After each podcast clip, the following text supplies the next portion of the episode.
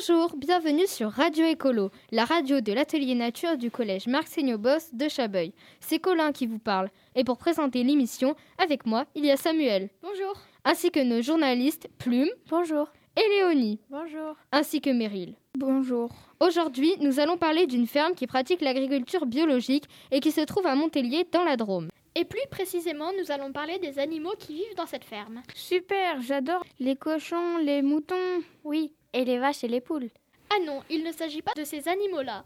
Léonie et Plume, vous qui avez visité cette ferme, est-ce que vous pouvez expliquer à Meryl quels sont les animaux qui vivent dans cette ferme? Bien sûr, en effet, cette ferme fait partie d'un réseau de fermes paysannes et sauvages. Mais ce n'est pas possible. Dans une ferme, il n'y a que des espèces domestiques. Alors je ne vois pas comment une ferme peut être sauvage. Attends, nous allons t'expliquer. À la ferme du Grand Laval, c'est son nom, il y a bien des animaux domestiques, principalement des poules et des brebis.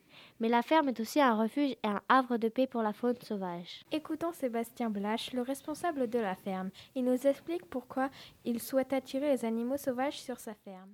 Eh ben, on attire les animaux sauvages pour euh, deux choses. Pour essayer de répondre à nos questions de fonctionnement sur la ferme et d'équilibre avec euh, les animaux sauvages qui, qui nous posent des problèmes. On, a, on espère qu'il y ait des animaux sauvages qui soient un peu plus sympas et qui limitent les animaux qui nous posent problème. Et puis aussi, nous, on attire les animaux sauvages parce qu'on pense que euh, il est important sur les fermes qu'on fasse cet effort de changer la tendance générale qui est la perte des animaux sauvages dans les milieux agricoles. Ça, c'est vraiment euh, aussi ma motivation, c'est de faire que sur ma ferme, je contribue euh, à sauvegarder, un peu comme un parc national ou comme euh, des gens qui s'engagent dans la protection de la nature, et eh ben je m'engage dans la protection de la nature et en accueillant les animaux sauvages sur ma ferme. Donc, dans cette ferme, non seulement Sébastien et sa compagne Elsa s'attachent à ne pas abîmer la nature, mais en plus, ils font tout pour la protéger. Mais justement, comment font-ils pour attirer les animaux sauvages? À la ferme, les actions sont nombreuses. Sébastien nous en présente quelques-unes.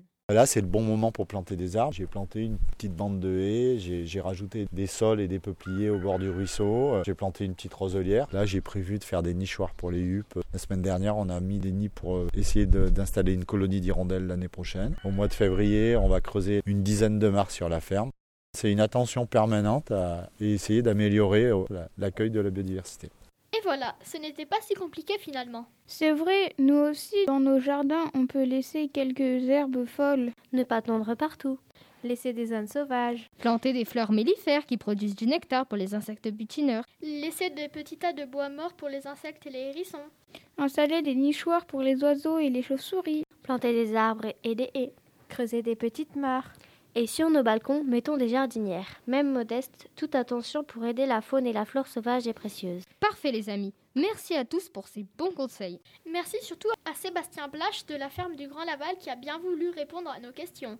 À très bientôt pour une nouvelle émission. Et d'ici là, prenez soin de vous et de la planète. Au revoir